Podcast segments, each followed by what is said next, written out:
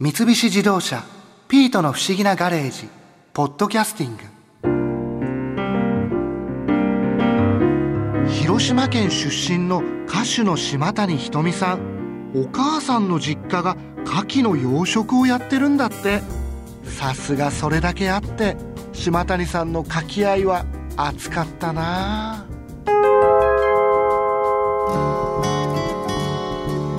何何牡蠣。当然きだよね。いやあの嫌いではないんですけどちっちゃい頃になんか当たったような記憶があって食わず嫌いなのかもしれないんですけど、んうんうん。もう全く食べないんですよね。そうか。私の場合はもうちっちゃい時から牡蠣の養殖する現場で育ってて好きとか嫌いとかじゃなくって私の体の半分は牡蠣でできている そんなにですか？みたいな。例えば晩ご飯でもそのん。牡蠣がどんどん出てくるっていうことなんですか、全然出てくるね。冬場はもう書き入れ時で忙しいので牡蠣っていうのはね養殖をする場合ね3年間かけて育てるの。三年間？大体ね。はい。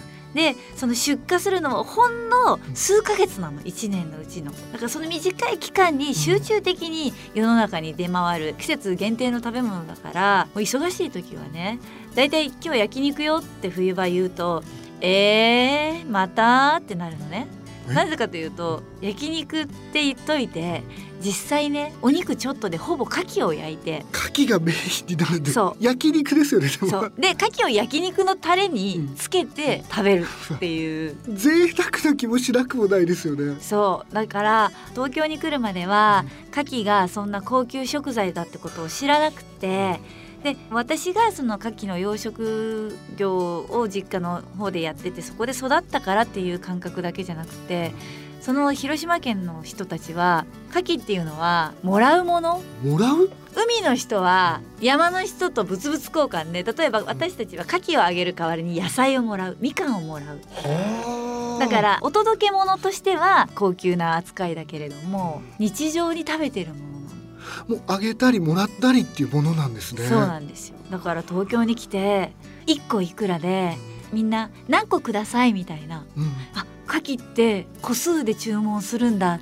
ていうふうに思ったんだけど。個数で言わないんですね。いやもう生牡蠣とかだともう大きなお皿でドーンと。いっぱい乗ってきて。そうですね。もうなんかあの3倍酢みたいなのにこうあえてねうん。出てきてカキフライにしろ何にしろ好きなだけ食べたいだけ食べる。あ例えばアサリのお味噌汁ってアサリ何個入ってるって分かんないじゃない？ー確かにわからない。わからない。だからカキの、例えば鍋で食べる時とかも、そんな感じ。買う時は、もちろんあの殻付き殻のまんまの牡蠣は1個とかってこう数はそういう個数で注文する時は決めるんだけど大体もう殻から出してあるものはキロ単位で買っていくのね。だから1キロに対して何個入ってるっていうのが把握できてないんだよね。あー広島の人たちは、ん。もうその当たり前のように皆さんがやっぱり牡蠣を食べられてるんですか？食べてるね。お味噌汁にも入ってるし、シチューにも入ってるし カキフライとか、さっきのように焼肉のタレをつけて食べたり、うん。であの殻についてる牡蠣も電子レンジでチンしたら美味しい蒸し牡蠣が簡単にできるのね。だからレンチンで食べるんだよ、牡蠣を。えーで牡蠣でなんかイメージが。うんやっぱりいろんな食べ方があるんですね牡蠣っていうのは。いっぱいあるね。だから食べられない苦手だなっていう人はエキスから取ること？スープにしてしまえばそのものは食べなくても栄養価は取れたりとかしてるとその旨味が分かってくれると思うんだよね。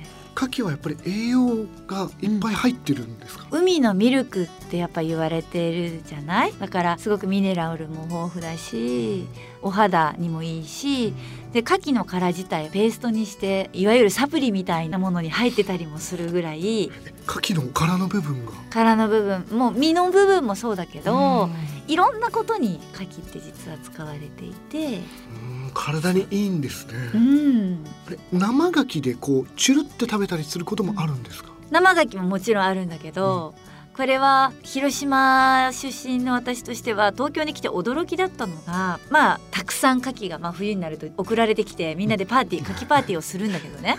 殻についた牡蠣をみんな生で食べたがるの。はい。で殻から出してあるものは火を通して食べたいと。だけど、うん。広島の人は殻についたままの牡蠣をあんまり生で食べないの。生で食べないんであれパカッて開けてなんかチュルって食べたりはしないんですか？しないの殻に入ったままのものの方が新鮮だっていう感覚がみんなあると思うんだけど牡蠣っていうのはすごく生命力が強くて殻から出してそのまま海水のままの状態であの例えばまあ売っている状態にもよると思うんだけど私たち産地の人間は取れたてのものなので殻がついてようと殻から出してようと鮮度は一緒なの。だからプロの方が殻から出してくれて変に殻がついてない綺麗に剥いてある牡蠣をペロッと生で食べて殻についてあるものはほら綺麗に洗ってあるけどどこかこう菌があるかもしれないし、殻のものは殻のまま食べた方が美味しいっていう感覚が広島の人にはあって殻のまま食べるっていうのは、ん。例えば焼いたり蒸したりっていうことですか？そうですね。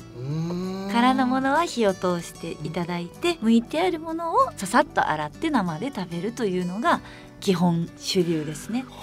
食べ方も違うんですね。そうそれぐらい広島の人はまあ新鮮な取れたてが手に入るってことでもあるんだけど今はもうすごく空輸とかみんな配達の環境が良くなったので、はあそっか。ちなみにうん、日本だとこう広島が牡蠣が有名じゃないですか。はい。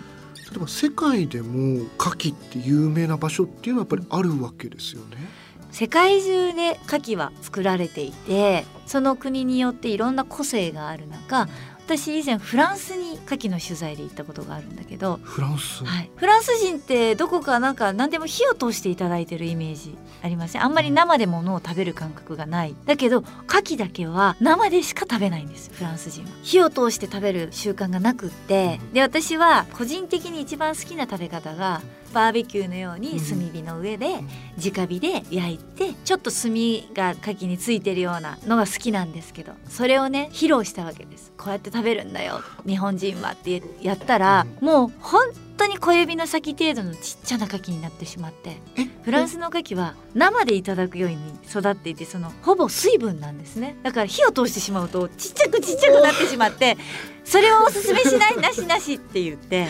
ものすごいちっちゃくなっちゃったんですね、はい。フランスの牡蠣ってまた日本の牡蠣とは味が違うんですか？全然違って私がいただいたのは緑色の牡蠣があってお腹の部分が。緑色？白い部分が緑色で半透明なのね。それは塩田で育てていて塩田の中にこう藻ができるんだけどその藻を食べている牡蠣なのでとても私が食べた感想がキュウリのようなフレッシュな味がしてミントというか爽やかな、牡蠣から。はい、もう不思議ですね。正直ね牡蠣があまり得意じゃない人ほど食べやすいかもしれない。さっぱりしてるから。ほぼ貝柱みたいな。うーんあなんかちょっとそっちだったらこう食べやすそうな。でなんかそこにバルサミコとかそのビネガーをかけて食べておしゃれだったね。でうわ牡蠣向きのソムリエみたいな人がフランスにはいてその専門の資格を持ってる人がつくのお店に食べに行くと。その殻を剥く専門？そう専門のお給仕する人がいてソムリエみたいな感じでこう目の前で剥いてくれる人がいてそういう人がやってくれるんですね。そうなんです。プロ仕様のなんかナイフを持っていて そこで。開けてくれて、はい。国によっても違うんですね。違うね。面白かったですよ。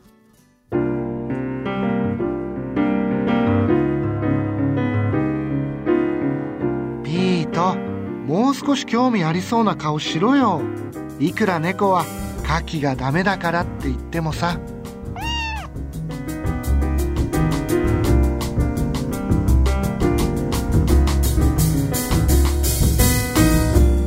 三菱自動車ピートの不思議なガレージポッドキャスティング。このお話はドライブアットアース三菱自動車がお送りしました。